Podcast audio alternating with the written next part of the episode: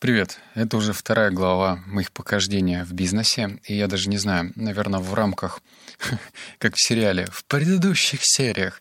Наверное, тебе нужно знать, что было в предыдущих сериях, чтобы не упустить нить повествования, так как вырванная часть из контекста, она лишает самого шарма, лишает понимания, как я делаю бизнес.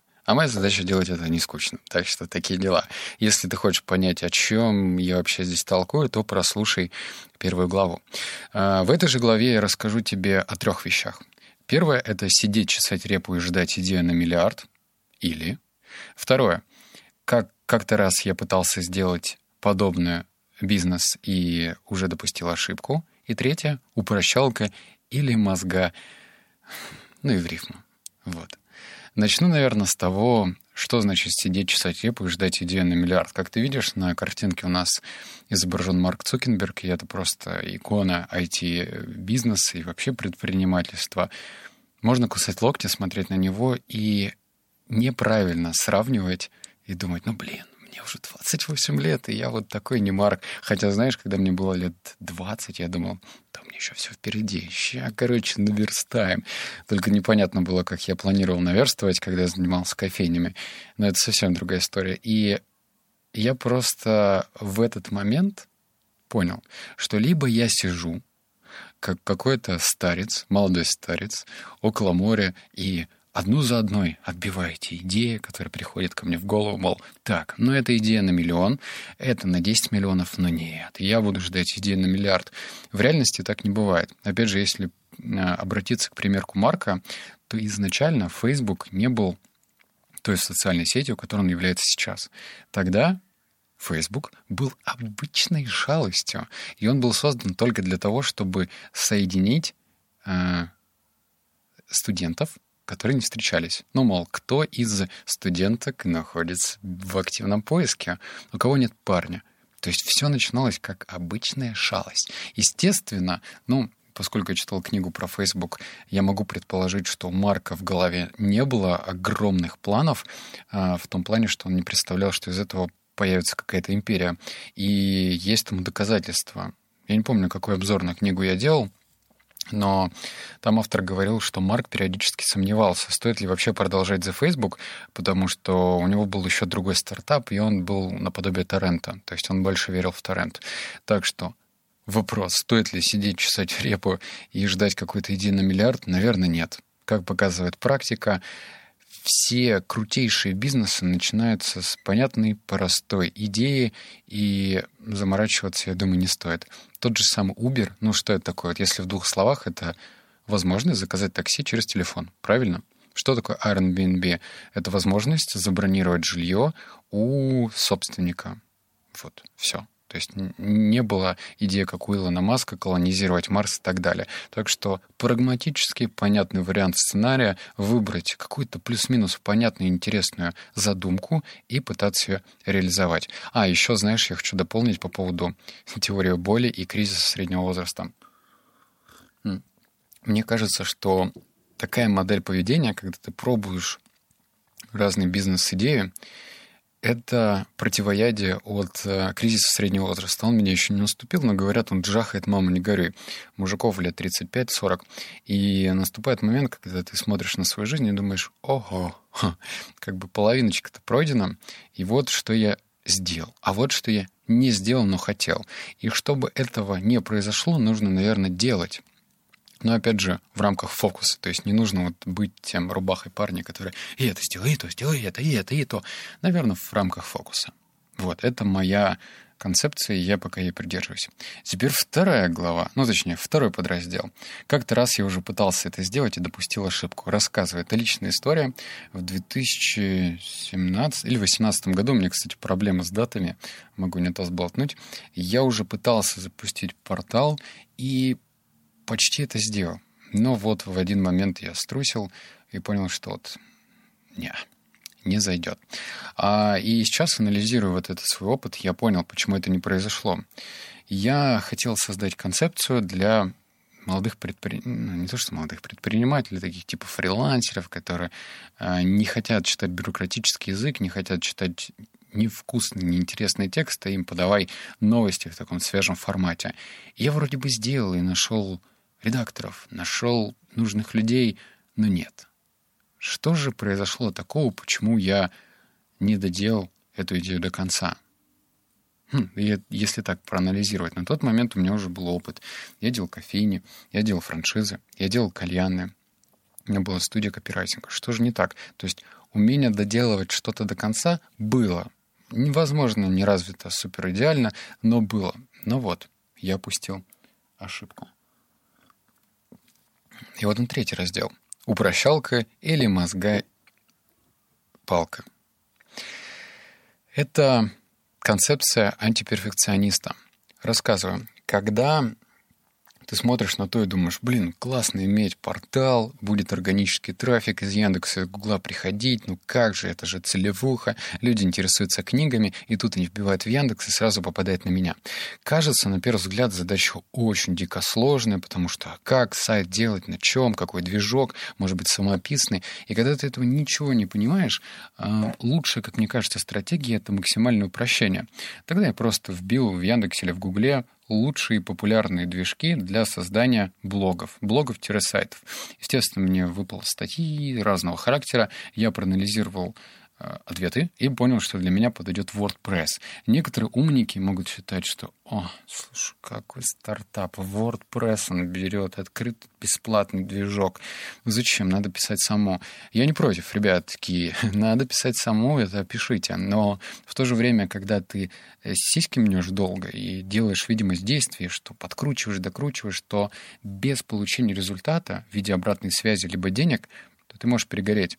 И чтобы этого избежать, нужно идти по простому идти пути. Я выбрал WordPress. Он бесплатный, его можно, ну, не знаю, разобраться легко, поставить, и все будет отлично. Единственное, что если ты хочешь, чтобы твой, твоя тема WordPress выглядела стильно, то тебе нужно купить платную версию, ну, платную темку. Стоит не недорого, я уже не помню, сколько я платил, но в пределах 100 баксов, по-моему. То есть ты платишь один раз, и при этом твой WordPress-движок, типа сайт, выглядит не колхозно, выглядит хорошо, имеет богатый функционал, и с этим можно работать. То есть таким образом я перепрыгнул вот этот вот рубеж, когда ты умничаешь долго и думаешь, чем бы себя занять и как вообще хоть что-то сделать. Второй лайфхак. Это напомню, что я не умничаю, я просто рассказываю, что я уже сделал, а если я начну с того, что я сейчас делаю, будет непонятно. Второе. Я нашел нужных для меня людей.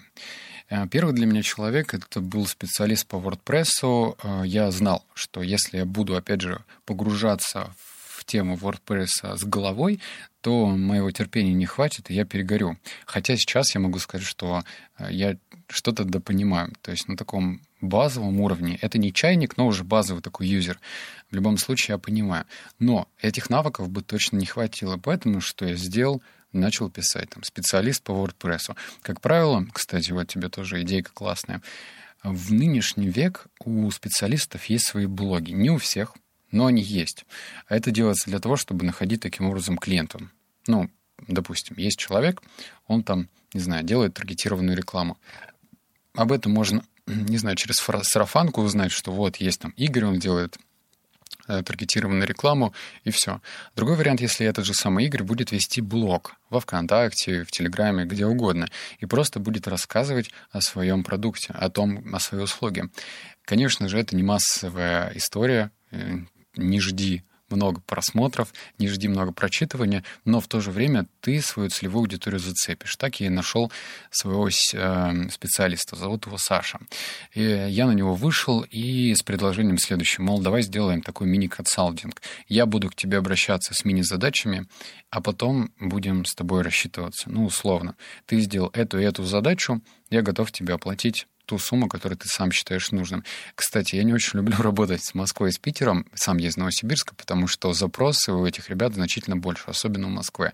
Так что если ты можешь найти спеца из регионов, то факт, ты таким образом сэкономишь больше денег. Москвичи просят хорошие деньги. А когда ты стартап, то хочется экономить, но при этом не терять качество. Так что я обратился к Александру, мы с ним на берегу договорились, и начали работать. За счет того, ну, и есть, конечно, минус. За счет того, что ты работаешь по формату сделал задачу, оплатил, а, естественно, страдает время. У него есть более такие, знаешь, а, не то что благоприятные, но просто более финансовые задачи, кто ему ставит другой человек, и платит больше. Соответственно, я в приоритете на второй или третьей ступеньке. И бывает, приходится ждать. Так что первого зайца убил таким образом, что нашел спеца по WordPress. Второй. Я понял, что этого недостаточно. Мне нужно было найти того человека, который уже что-то шарит, что-то уже сделал подобное и может своим опытом поделиться. В рамках э, книжных сайтов все печально. Ну, точнее, есть книжные сайты, о них многие кто знает, но они больше позиционируют себя как книжные магазины, типа Литрес, Озон, Ман Иванов Фербер, ну, в общем, такие порталы, где продают книги.